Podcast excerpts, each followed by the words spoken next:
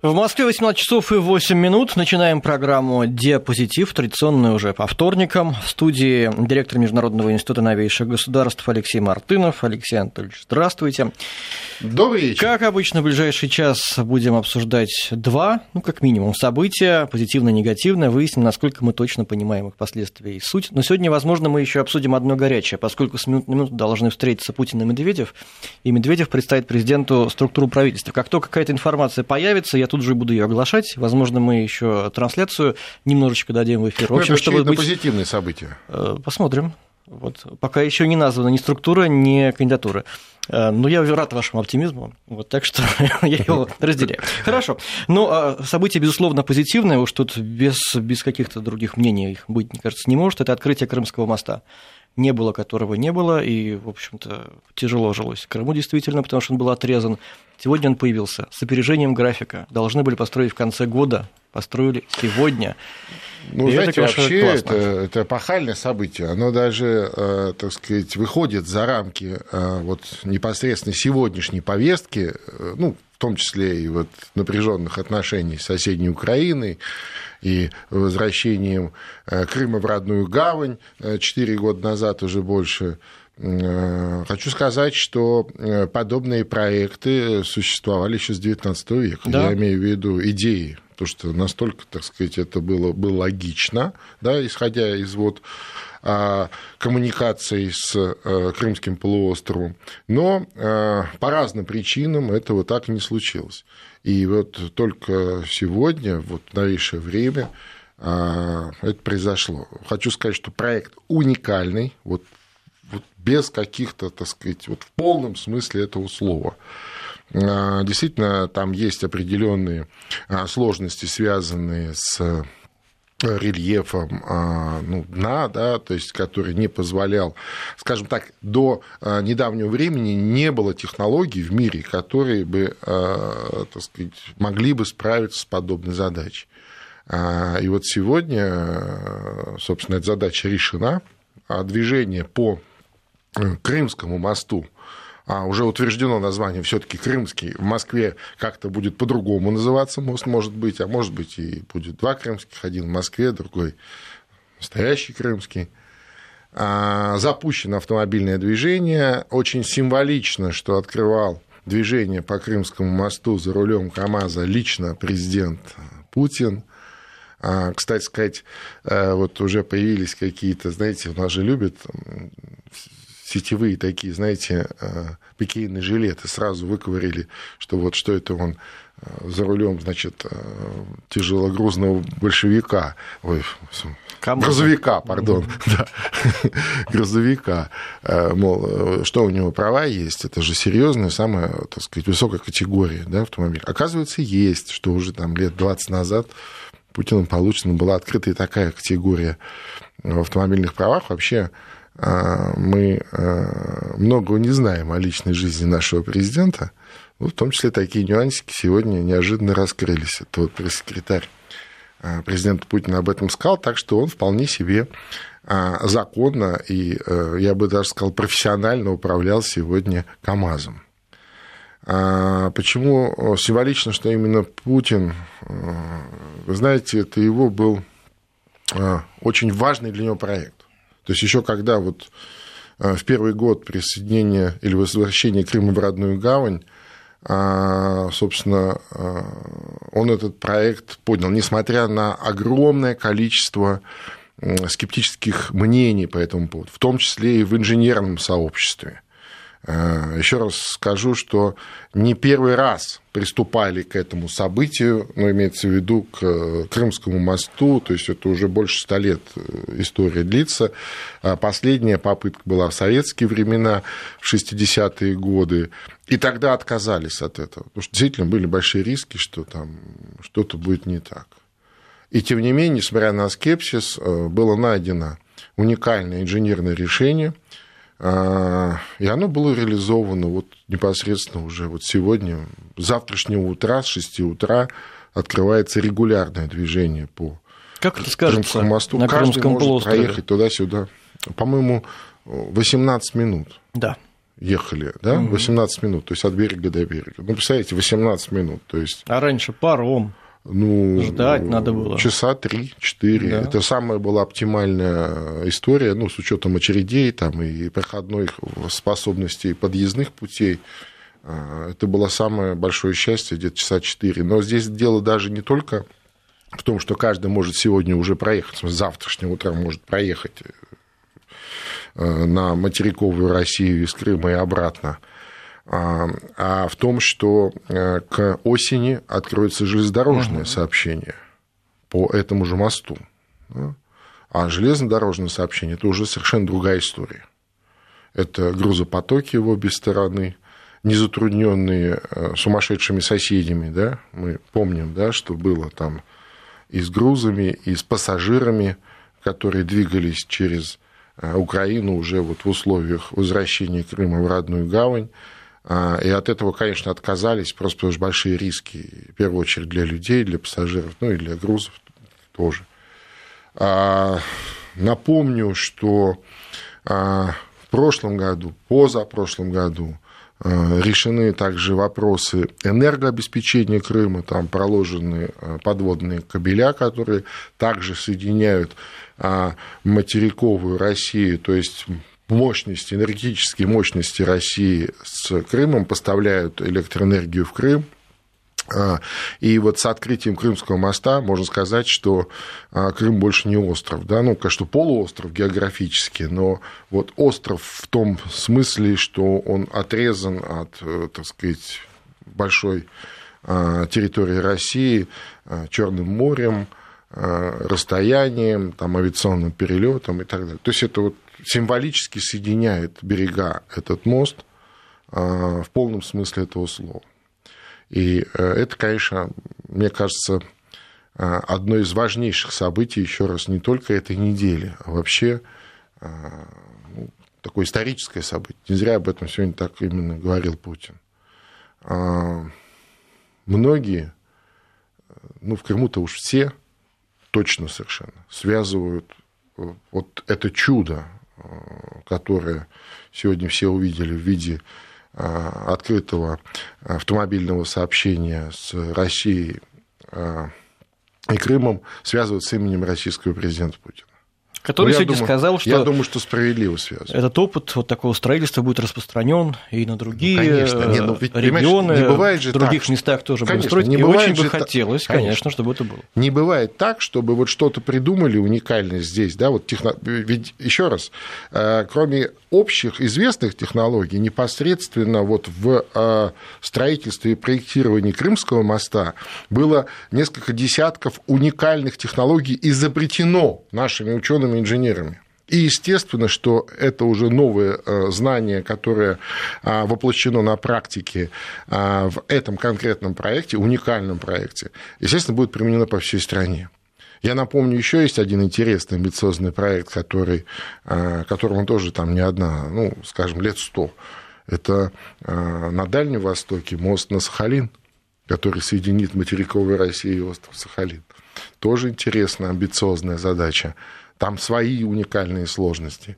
Но сегодняшний успешный запуск Крымского моста говорит о том, что нам любые амбициозные задачи по плечу. То есть Можем, сегодня современной захотим. России во главе с президентом Путиным нам по плечу любые амбициозные задачи.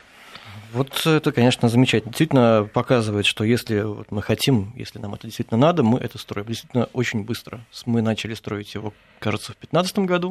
Ну, в 2014 для году подобного проекта это довольно высокая скорость. Это а вы помните, безусловно. какие были, так сказать, э, скептические э, заявления там со стороны соседней Украины, там, начиная от того, что это вообще неправда, что это декорации, значит, снятые где-то на Мосфильме, кончая тем, что он развалится, там все украдут, э, все это несерьезно. И в итоге вот мы видим сегодня, а, как э, э, вот так еще недавно, казалось бы, чудо реализовано на практике в жизни. А на Украине своеобразная реакция была. Я не знаю, надо ли относить это именно к открытию моста, но там обыскивали журналистов, задерживали да, российских. Да, да, определенным образом. Ну, во-первых, это бессильная злоба, безусловно, бессильная злоба. Они же не могут ничего с этим поделать. Крым ушел в родную гавань, они не могут ничего с этим поделать. а, построен уникальный мост, они не могут с этим ничего поделать. А, это первое. А второе, конечно, ведь как бы ни пытались э, замазать или там заглушить, или постараться вымороть из э, внутренней информационной повестки, украинской, я имею в виду, а вот это э, позитивное, безусловно, гиперпозитивное событие, открытие автомобильного сообщения с Россией Крыма, мимо всяких Украин и прочих, так сказать, злопыхателей, естественно, это все равно известно, это все равно видно, все равно все смотрят, говорят об этом на Украине. И вот чтобы заглушить эту позитивную повестку, позитивную новость, да, то есть они вот придумали этот там псевдошпионский скандал, причем с участием а, представителей а, корпунктов российских СМИ, причем государственных российских СМИ. Там какая-то, знаете, вообще уже очередная Э, шпионской истории, что, дескать, это вот мы тут скрыли сеть, э, которая значит, организовывала гибридную информационную войну внутри Украины. Ну, это бред вообще, конечно. Э, более того, это, еще раз, легально зарегистрированные, существующие по законам, действующие по законам страны пребывания корпункты российских государственных СМИ. То есть это и информагентство «Спутник», ну, РИА Новости Украина, это и э, другие российские журналисты. Ну, что делать? Я надеюсь, что э, вот весь этот дивертисмент вокруг э, российских журналистов на Украине сегодня, э, решив вот эту, частично решив эту задачу, э, забить, так сказать, позитивную новость в их внутриукраинской повестке по поводу запуска Крымского моста сойдет на нет, и, по крайней мере, наших коллег отпустят из-под стражи. Потому что там есть же и арестованные люди, обыски прошли. Очень хочется, да, чтобы люди как-то поняли во всем мире, что некрасивые эти истории, когда на журналистов вот такая охота идет. Как бы к ним не относиться. Нет, ну, во-первых, журналистов трогать чтобы нельзя. не думать, их это, нельзя это трогать вообще. Да, потому это... что вы сами же попадете Конечно. в лужу в любом Однозначно. случае. В любом Одно... случае. Но, но знаешь, но а, хочу сказать, что а, вот во всех. Э, Даже мы пустили да. сегодня, да, что Зеппель-то, несмотря на всю конечно, самую конечно. Э, негатив, нет, который нет, нам принес, Хайло Зеппель, он приедет освещать чемпионат мира по футболу. Пусть это приезжает. прекрасное и правильное просто решение. Просто пусть будет готов к тому, что, так сказать, кто-то может к нему э, относиться по-разному, вот исходя из По его предыдущего мере, поведения. Есть право, пожалуйста. Естественно. Хочешь, конечно, приезжай. Конечно. А вообще я хочу сказать, что во всех вот новостях, даже в самых ну, некрасивых, которые вызывают самые отрицательные эмоции, в том числе а вот э, такое событие, как э, арест наших коллег на Украине, я имею в виду журналистов, а есть что-то и позитивное. Позитивное, например, то, что а, к моему глубочайшему удивлению, сегодня были реакции международных организаций на это мероприятие. Там журналисты без границ высказались, и э, другие, и вот э, уполномоченный по СМИ ОБСЕ вроде как, знаешь, так посмотрел на это, так сказать, э, трезвыми глазами, потому что до этих событий вот, на протяжении последних четырех лет, как вот развивается эта антироссийская истерия на Западе в целом, да и на Украине в частности, а когда что-то случалось с нашими журналистами, с политологами, э, политиками, там, высылали, отсылали, запрещали и так далее, э, наши э, западные коллеги закрывали на это глаза, затыкали уши, не слышали, не видели, и мы все привыкли уже, к сожалению, привыкли к таким двойным стандартам в подобных ситуациях, да, когда оказывались какие-то другие журналисты или представители других стран, естественно, включались все эти механизмы, в том числе и международных организаций. Сегодня они высказались. Что это значит, я пока не знаю. Но это а, определенный а, оптимизм, осторожный оптимизм внушает. Угу. Что касается мостов в Крым, э, один открыт мост в прямом смысле, мост физический, но есть мост в переносном значении. Я имею в виду э, законопроект, который приняла Госдума сегодня в первом чтении о наказании за соблюдение антироссийских санкций на территории России. Угу. Короче говоря, если проще вот так вот объяснять, то все те, кто исполняет в исполнении американских и западных санкций не работает на территории Крыма, а какие-то компании, предприниматели, они будут нести том числе и уголовную ответственность. Ну, которые не работают э, именно а, потому, что существуют да, санкции да. Там, и так далее, и так далее, и так далее. Да, это, ну, естественно, это давно об этом, кстати, а, говорили в экспертном сообществе, да и вообще общественное мнение недоумевало не только в Крыму, вообще по всей стране. Э, ну, слушайте, вообще-то а, в Крыму все больше и больше растет э, поток туристов. Там под, за 10 миллионов в прошлый сезон. В этот сезон, говорят, еще больше будет, ну, прогнозируют. С учетом э, открытия и моста, я думаю, еще больше будет. И, конечно, многие сталкиваются с тем, что там нет ну, каких-то уже привычных э, брендов или структур, которые вот работают на территории России, а там вдруг их нет. Почему? А вот мы сам, потому что санкции мы не хотим. Ну, так не бывает. Или вы наши, соответственно, выполняете законы э, Российской Федерации на территории Российской Федерации, где, кстати сказать, давно уже закончилась дискуссия по поводу приоритета национального законодательства над международным правом, имеется в виду над разнообразными международными соглашениями, договорами и так далее, а уж тем более а, законами или правилами, которые приняты в каких-то а, других странах. Тем более, если это касается каких-то антироссийских э, вещей, таких как вот санкции и всякое такое. Поэтому э, очень хороший закон.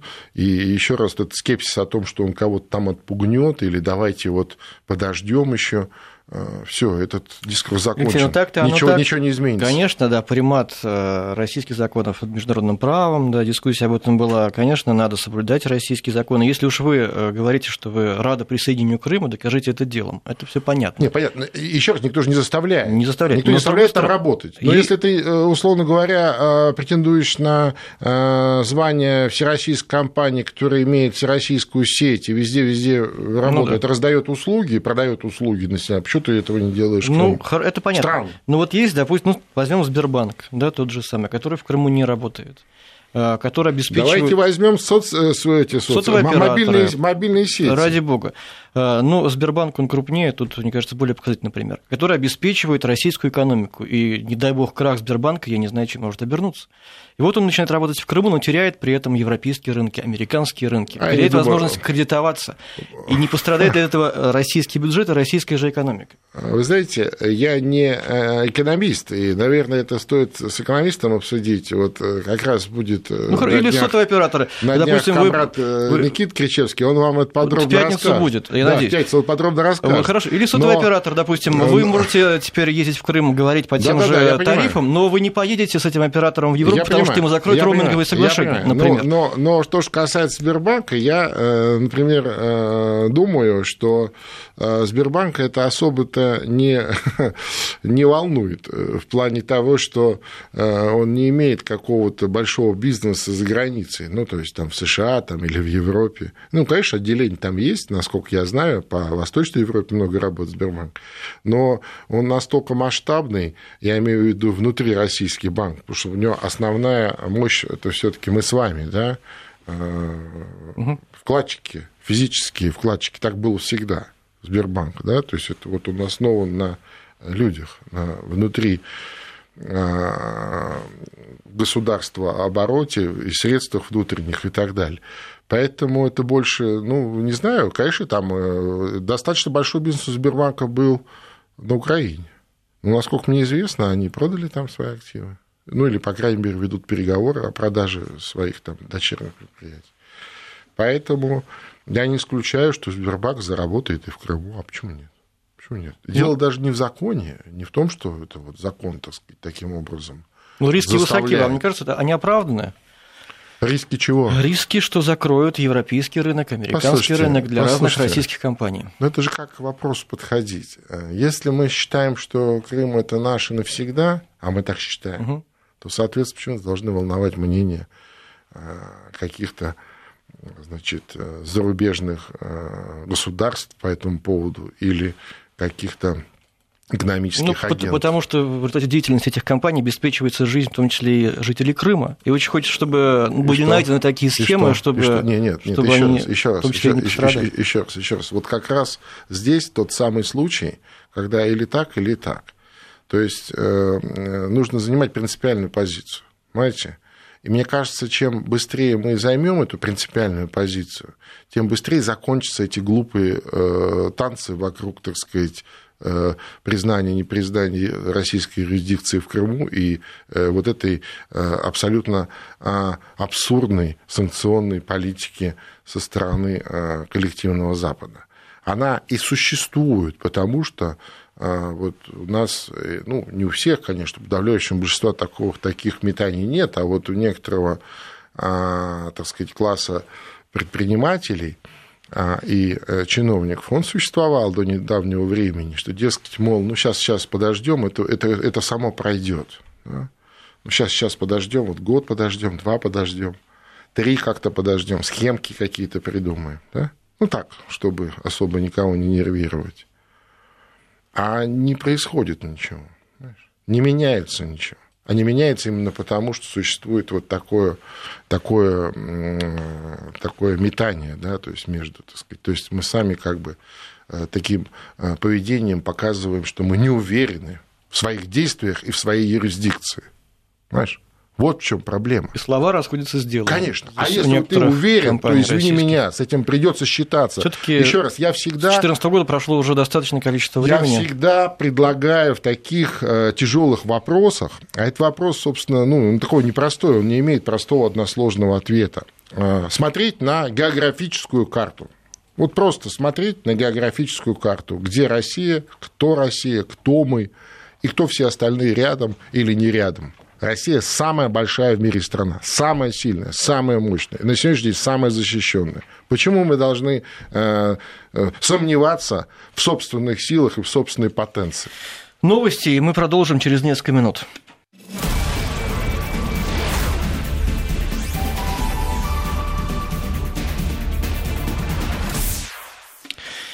18 часов и 33 минуты в российской столице. Продолжаем программу «Диапозитив». Мы поговорили о позитивном событии, но время теперь поговорить о негативном. По крайней мере, то количество пострадавших, жертв, которое спровоцировало э, открытие посольства американского в Иерусалиме, конечно, не может говорить о том, что событие это позитивное, по крайней мере, для этих людей, для их родственников. И если брать в расчет э, заявление экспертов о том, что все это может привести к непредсказуемой ситуации, к еще большему количеству жертв, конечно, возникают опасения. Во-первых, э, Алексей, для чего все-таки США открыли посольство в Иерусалиме именно сейчас? Что, что такое случилось? Ну, э, конечно, это событие неоднозначное. Вообще на Ближнем Востоке э, однозначных событий не бывает. Вот так, чтобы это было хорошо, или так, чтобы это было плохо. Вот для кого-то это хорошо, и 100% для э, многих это будет плохо одновременно. Это Ближний Восток. А, во-вторых, это давнишняя история. А, Израиль вообще-то провозгласил Иерусалим столицей израильского государства давно.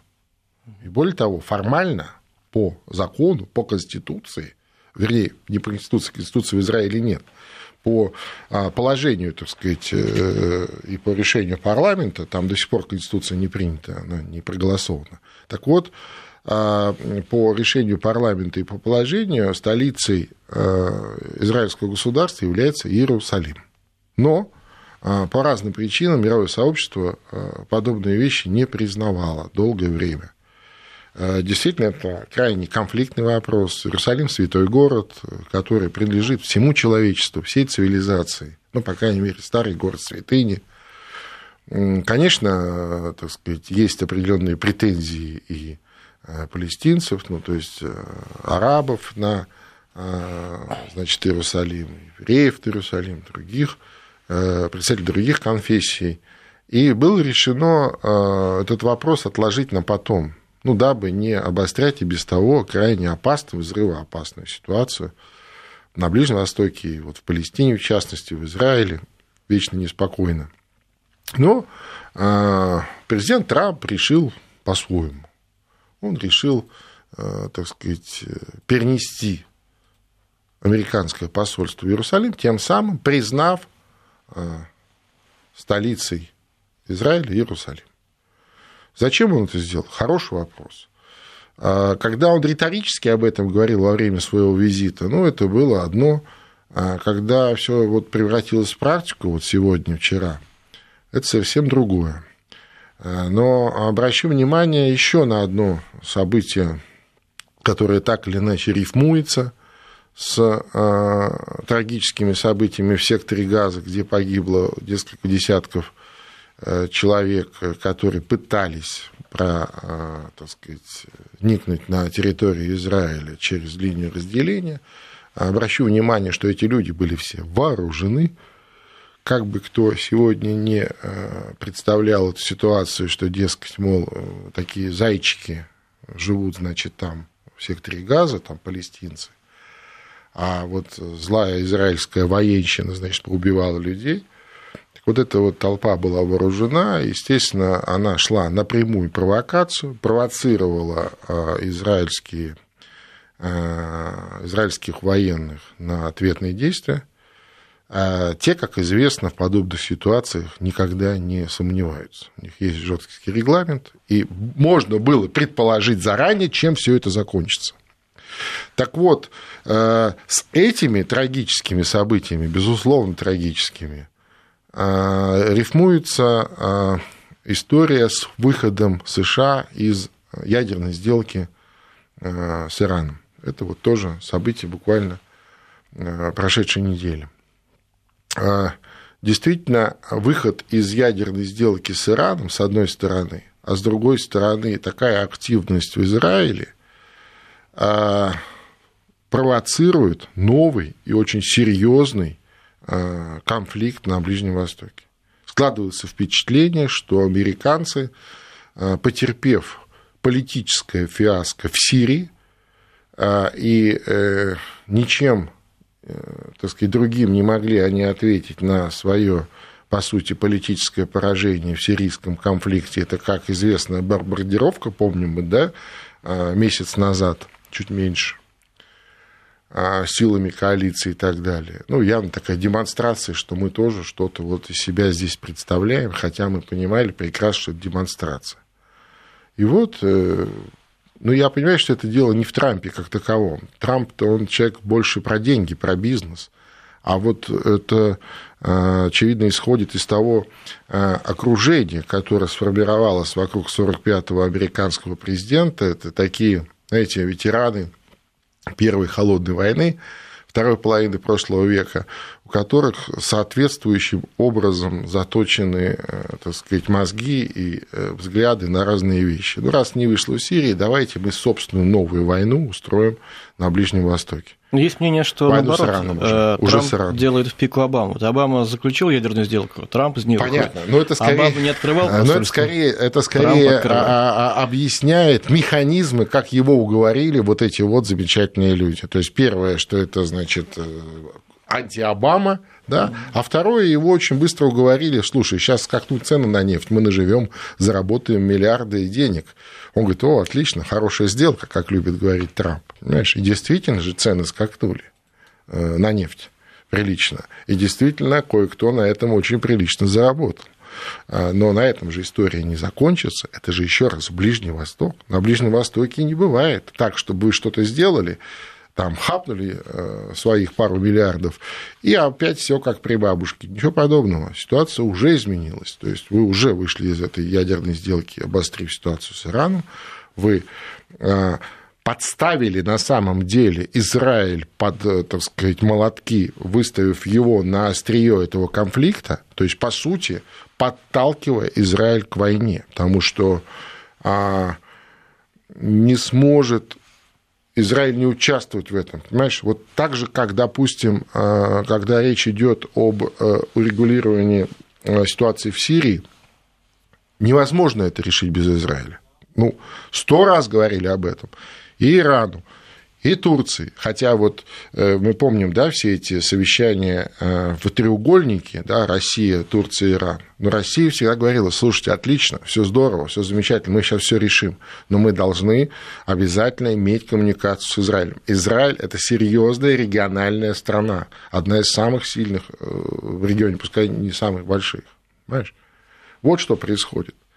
А здесь э, США подобным образом провоцируют серьезный, причем это будет конфликт, если вдруг не удастся его предотвратить, а сейчас а, мне представляется, что э, главное дело, главным делом всего международного сообщества должно стать именно э, предотвращение вот нового конфликта на Ближнем Востоке. А Израиль не понимает, Израиль. что ли, этого? Чего он так радуется? А, Израиль все понимает. Израиль... Слушай, надо понимать, что такое Израиль. Израиль – это маленькое э, религиозное государство. А, для Израиля сегодня, для современного Израиля сегодня, США – это новый Рим. Понимаешь? То есть Израиль живет э, тысячелетними категориями.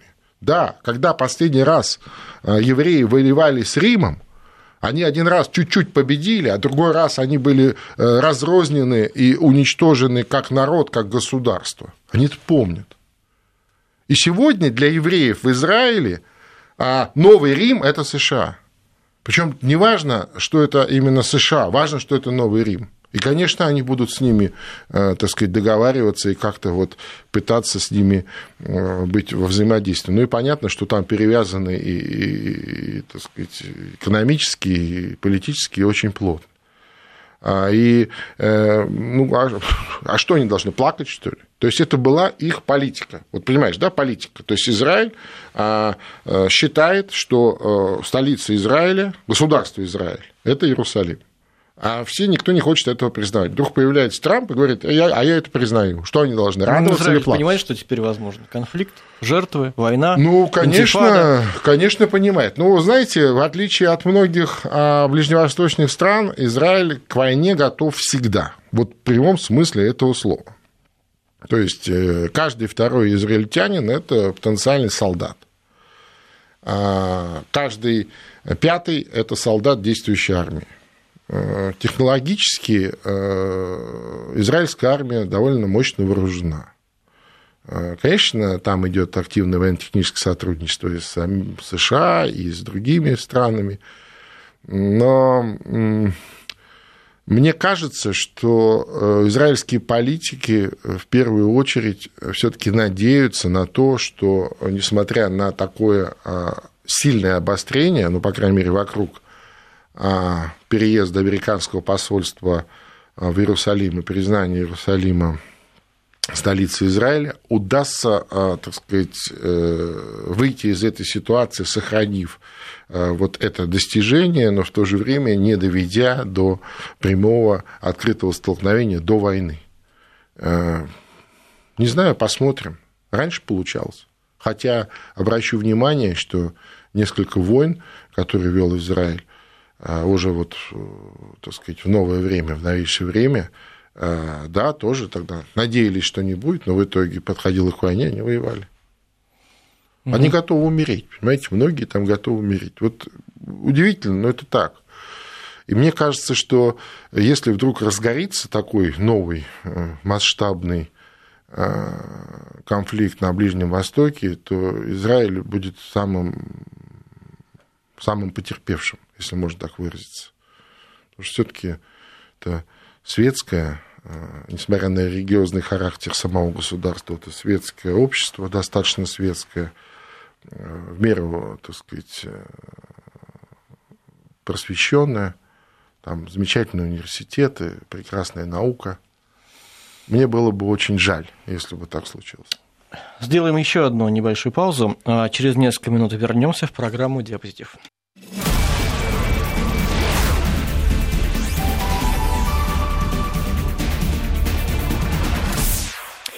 Это программа «Диапозитив» с Алексеем Мартыновым, директором Международного института новейших государств. Мы пытаемся э, понять, где негативные события, где, где позитивные, в чем для нас польза, в чем для нас вред. Мы поговорили только что про посольство в Израиле, про открытие в Иерусалиме американского посольства. Но сейчас мы перейдем к новости. Я даже не знаю, как э, не относиться, позитивная ли она, негативная. Я уже вначале сказал, что вот в эти минуты или с минуты на минуту сегодня вечером, в общем, Владимир Путин проведет с Дмитрием Медведевым встречу. Медведев представит Путину структуру нового правительства. Так что э, пока трудно сказать, что это будет за правительство.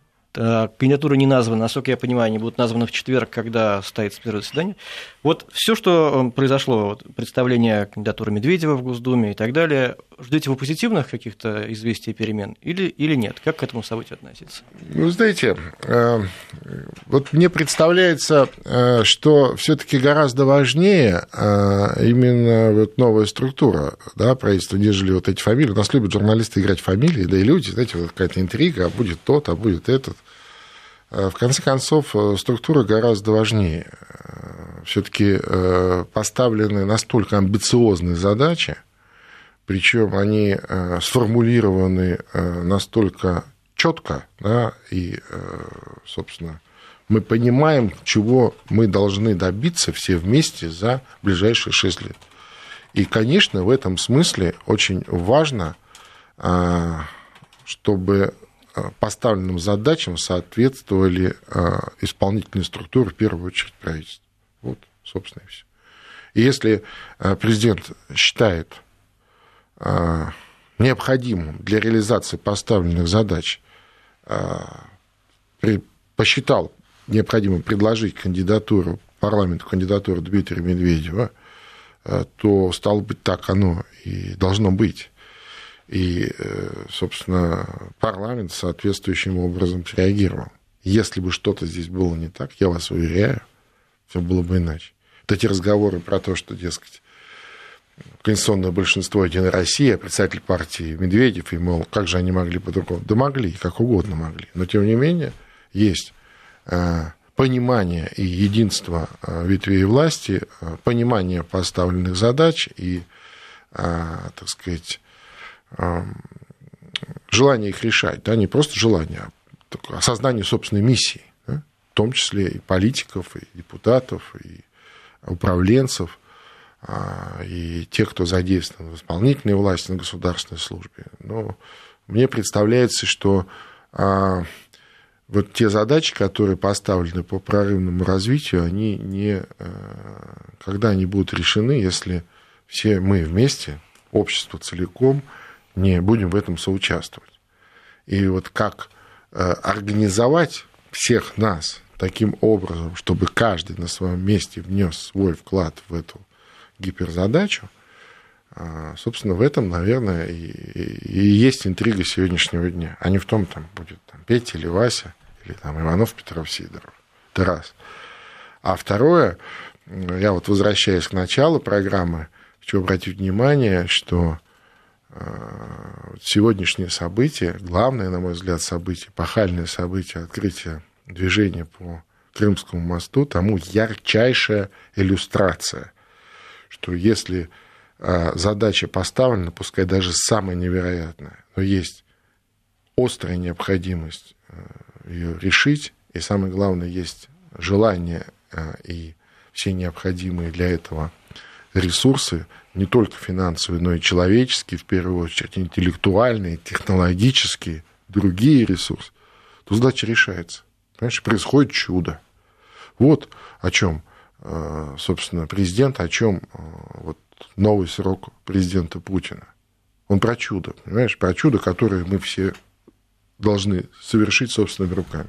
В этом есть что-то такое а э, чудо, невероятное. Как, как мы почувствуем, что оно совершено? Что должно произойти? а мы почувствуем себя сильно лучше. Да. Понимаешь? Мы будем счастливы. Вот каждый, вот каждый из 147 миллионов российских граждан будет счастлив. А еще э, э, многие народы мира будут завидовать э, российскому гражданину, потому что он гражданин такой великой страны, где так замечательно жить. Нет, но если брать майские указы президента, вот то действительно это очень важная вот амбициозная задача. Конечно. Это и повышение продолжительности конечно, жизни, конечно. Ровно и повышение речь, достатка, конечно. и там более, это менее масштабные вещи, как понижение ставки по ипотеке, и там экологии, и все что угодно. Ну, можно сейчас, конечно, уподобляться пикейным жилетом, знаешь, сидеть вот так. И, кстати, многие, это, там, ну, некоторые, скажем, дело сидят в этих социальных сетях там, и ворчат, понимаешь? Вот, как вы будете, что вы будете, где вы возьмете эти там 8 триллионов или сколько там дополнительных и так далее. Слушайте, ну, сказано же, сто раз все выберено, посчитано. И я вам хочу сказать, что Путин не тот человек, который какие-то бы, знаешь, эти маниловские бы замки строил.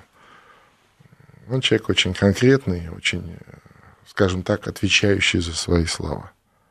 И если он в чем-то сомневался бы хоть на там, пол мизинца, он просто бы не сказал этих слов. Никто бы не заставил его сказать. Понимаешь? Вот о чем речь. Но главные задачи какие перед правительством будут стоять в этом новом политическом цикле? А, ну, прежде всего, а, ну и, собственно, это сформулировано и в послании Федеральному собранию, и вот тезисно, так сказать, в инаугурационной речи Путина, прежде всего, это касается вопросов а, внутренних. Это касается вопросов жизни а, каждого российского гражданина, каждой российской семьи. И это э, спектр огромный, то есть это и здравоохранение, это и э, качество и уровень жизни, это и э, отсюда, что здравоохранение, это вам и питание соответствующее, да, без всяких там химических вещей, и регулярное и качественное. Это и свежий воздух, и свежая вода, то есть это экология. Да? Это и Э, соответствующее обслуживание медицинское, ну, очень много всего. У нас накопилось этих внутренних проблем. Действительно, внешний фактор, особенно вот это внешнее давление, э, которое, кстати, началось не 4 года назад. 4 года назад это мы видели уже, э, что называется, кульминацию тех событий, когда на Россию со всех сторон давили. Просто так видно в медиаповестке, что, дескать, случился 2014 год, ай-ай, и вот все такое началось, санкции и так далее. Все началось гораздо раньше.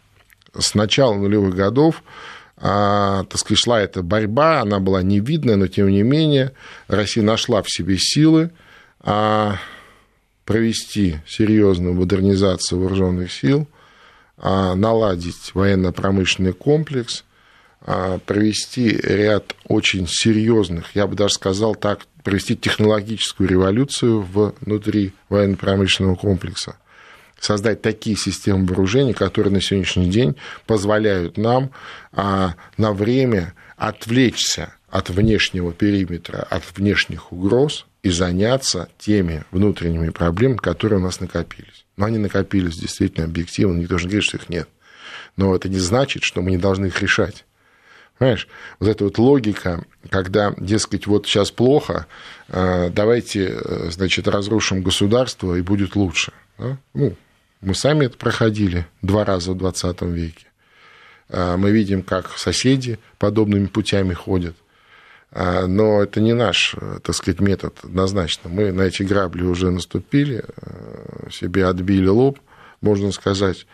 И мы отказываемся от любых таких политических или государственных э, революций, мы говорим о том, что давайте э, такая, знаешь, э, идея рывка вперед. Давайте соберем, мобилизируем все наши силы, все наши усилия, не только, так сказать, там, материальные, но и физические, и волевые, и какие-то душевные силы, да? и все вместе для себя сделаем это, то, что мы хотим каждый для себя – ну, каждый же хочет чего-то. То есть он по-разному это формулирует, ну, по-разному а, это выливается в какие-то так сказать, позиции там, политические или публичные, или непубличные, или где-то у себя на кухне. А, но каждый чего-то хочет.